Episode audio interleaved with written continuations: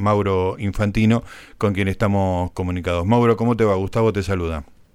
¿Qué tal, Gustavo? Muy buenos días. Bueno, describí más o menos bien lo, lo que hace COVID Stats.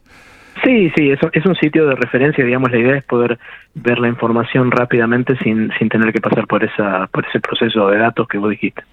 Eh, Mauro, ¿cómo, ¿cómo viene la, la, provisión de datos? En una época fue, fueron vos y, y Federico Tiberti los que justamente al tomar los datos crudos detectaron que la cantidad de fallecidos que se informaba en, en cada reporte en realidad correspondía a fechas diversas, digamos, en algunos casos muy atrasadas y detectaron algunos retrasos muy importantes, sobre todo en provincia de Buenos Aires y, también en, en, la ciudad de Buenos Aires. ¿Cómo están viniendo los datos ahora? ¿Cómo es la provisión esa inicial? Ah, lo que es el, el dato de, de, la pandemia, lo que es la parte COVID, sigue siendo muy buena porque uno lo que tiene son lo que se llama microdatos. Si vos vas a, a esta base que publican, es una línea por cada persona, por claro. cada caso sospechoso. Entonces, si bien obviamente no está toda la info, no va a estar el nombre de la persona, uh -huh. eh, tenés todo lo necesario como para explotar muy bien esa información y llegar a buena info. Uh -huh. el, el, el, problema quizás eh, con los datos en general, porque la pandemia no es solamente el COVID, sino es todo lo que implica el COVID. Claro.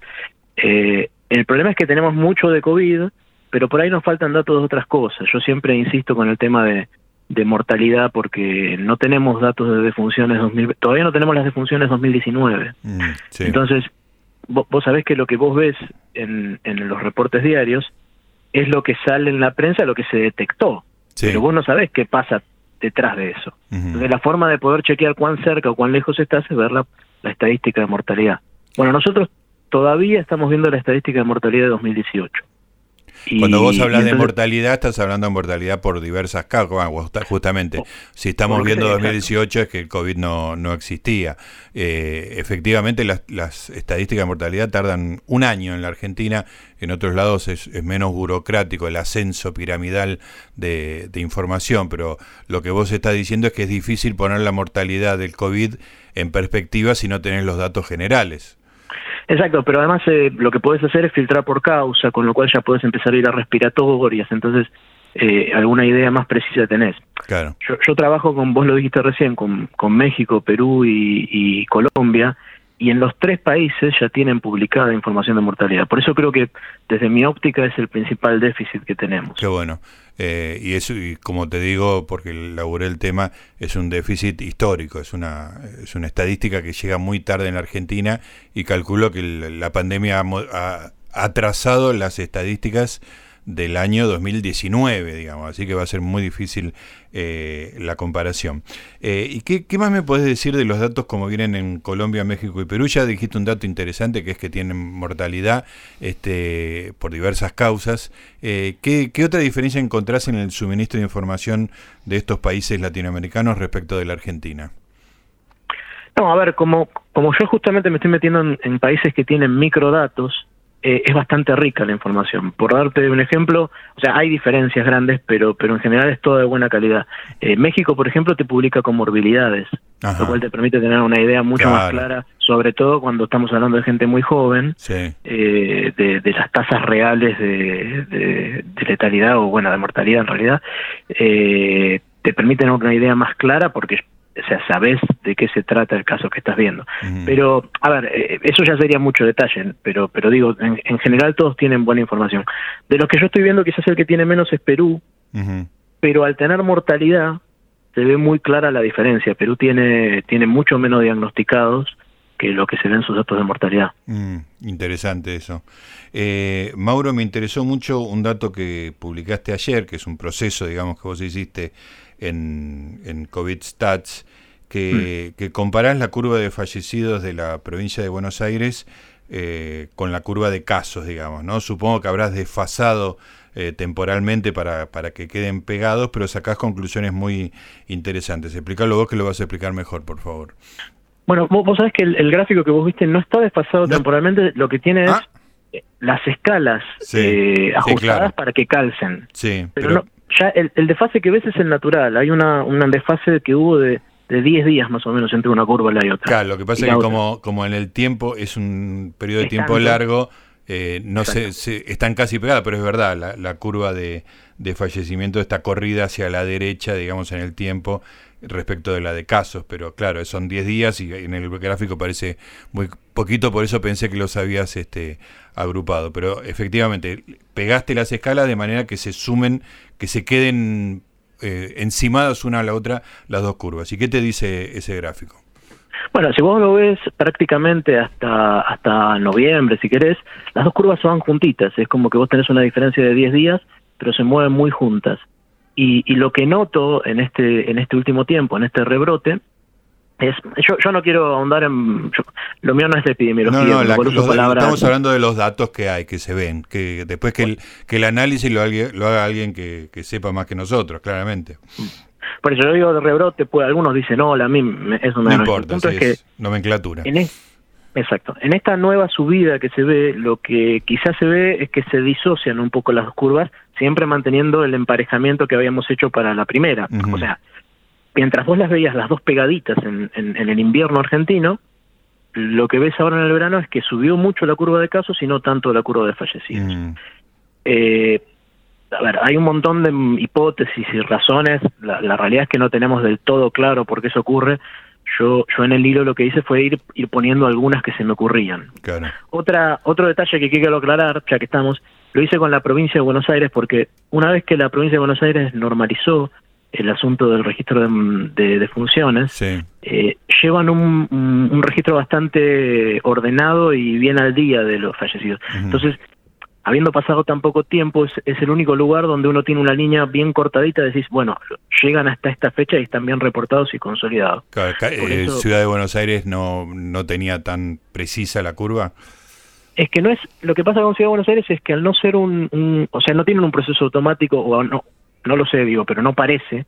Vos en la curva de, de Buenos Aires, provincia, ves hasta tal día hay un montón de fallecidos y a partir de ese día no hay ninguno. Ahí te das cuenta que hay un cruce automático de base de datos y se va alimentando. Entonces es como decir, ¿sabes? Hasta acá llegó. En cambio, la, la, la, ciudad de Buenos Aires es, es medio variable y, no podés saber hasta qué día está consolidada. Mm, está bien. Bueno, entonces, volviendo al cuadro de la provincia de Buenos Aires, a lo mm. largo del tiempo, desde junio hasta comienzo de diciembre, había una relación muy estrecha entre los casos y los fallecidos. Aumentaban los casos, a los 10 días aumentaban los fallecidos de manera prácticamente lineal las, las dos sumas. A partir de diciembre, en este nuevo surgimiento de, de los casos, crecen los casos, pero los fallecidos no crecen de la misma manera. O sea, todo este efecto que hemos tenido en diciembre y enero, del cual se ha hablado tanto, no tiene un rebote en fallecimientos tan eh, que sigue la, la, misma forma de la curva, sino bastante menos. Después las especulaciones pueden ser varias, digamos, pero el dato es ese. Sí, suponiendo que la curva de la provincia de Buenos Aires esté consolidada, que es lo que viene ocurriendo en los últimos meses. Digo, yo, yo lo menciono porque, viste, son cosas que van ahí mañana y cambia todo. Eh, sí, tal cual. Hay, hay, un montón de razones, algunas resonaron en los medios como eh, que hay más, más jóvenes contagiados, eh, otras no tanto, como por ejemplo yo ya publicaba que hay más mujeres contagiadas que hombres ahora, y, sabemos que tiene menos letalidad en el claro. femenino. Claro. Eh, no, no, no, yo no me animaría a decir que una de todas esas razones es la preponderante, eh, pero seguramente es la suma de todas ellas algo tenga que ver, y probablemente haya algunas que no, no sabemos. Eh, ¿Vos sabés que lo del sexo femenino, una última votación que, que me olvidaba, lo del sexo femenino lo estoy viendo en varios países. En Colombia también al principio eran más hombres y ahora son más mujeres. Ajá y no tengo ni la menor idea de por qué. Claro. o sea, no, no, se me ocurre la hipótesis. Sí, sí, eh, es para, para reflexionar, pero por ahí no, no conviene que uno lo haga en voz alta. Pensar en voz alta y, tirar cosas este, sería un poquito irresponsable. Pero el dato es eso, eso es muy interesante. Después tenés un gráfico justamente que lo que muestra es el crecimiento en, la, en los tramos de edad, que ha crecido los contagios en un tramo que es el de 15 a 29. Eh, explícalo un poquito, Mauro. Claro, yo lo que hago es, eh, en lugar de mirarla, porque el problema que uno tiene cuando ve la curva que crece, es que al crecer es como que se distorsionan todos los números. Si yo te muestro la curva de contagiados de 60, de 30 y demás, como todas crecen en el momento que está creciendo la curva, se pierde la relación entre ellas. Entonces lo que ese gráfico que vos estás diciendo lo que hace es mostrar cómo crecen en proporción, independientemente de si los casos crecieron o no, lo que te importa es cómo fue la proporción, por ejemplo, cuánto de todos los casos que hay hoy día son de la franja entre 15 y 29. Independientemente de si la curva está creciendo o achicando. Sí, sí, sí, claro. Como, cómo, cómo está compuesta esa torta a lo largo del tiempo. Claro. Y lo que se ve es que a partir de fines de noviembre, principios de diciembre, eh, el, corte 15-29 es claramente arbitrario y está elegido por eso, sí. pero, pero lo que se ve es que 15-29 sube y sube bastante fuerte en comparación del resto. Sí, y si no me equivoco, se convierte en, en, el que aporta la mayor proporción, digamos, ¿no? De, estar más o menos pareja con, con, los otros. A ver, el, el habitual máximo era de 30 a 44 y ahora 15 a 29 aporta más. Muy, muy interesante. Entonces, más allá de las interpretaciones, lo que está pasando es, eh, corregime, yo lo digo, vos después corregime si me, si me estoy excediendo. Se están, hay menos fallecimientos en proporción que en, que en, otros crecimientos de, los contagios. Eh, los contagios están mayor, han crecido más en la franja de 15 a 29 años, o sea, efectivamente son gente más joven la que se está contagiando más, y más mujeres eh, que hombres, que lo que era tradicional, que era una curva bastante pegada una de la otra. ¿Ese sería el resumen, Mauro? Sí, incluso al principio en invierno eran más hombres que mujeres, eso, eso también es llamativo. Eh, sí, estoy viendo hasta la exposición. Claro, ahí en septiembre, hasta septiembre incluso este, casi octubre había un, está la curva de hombres por arriba de la curva de mujeres, después se hace muy parejo y ahora se da vuelta eso y hay más mujeres.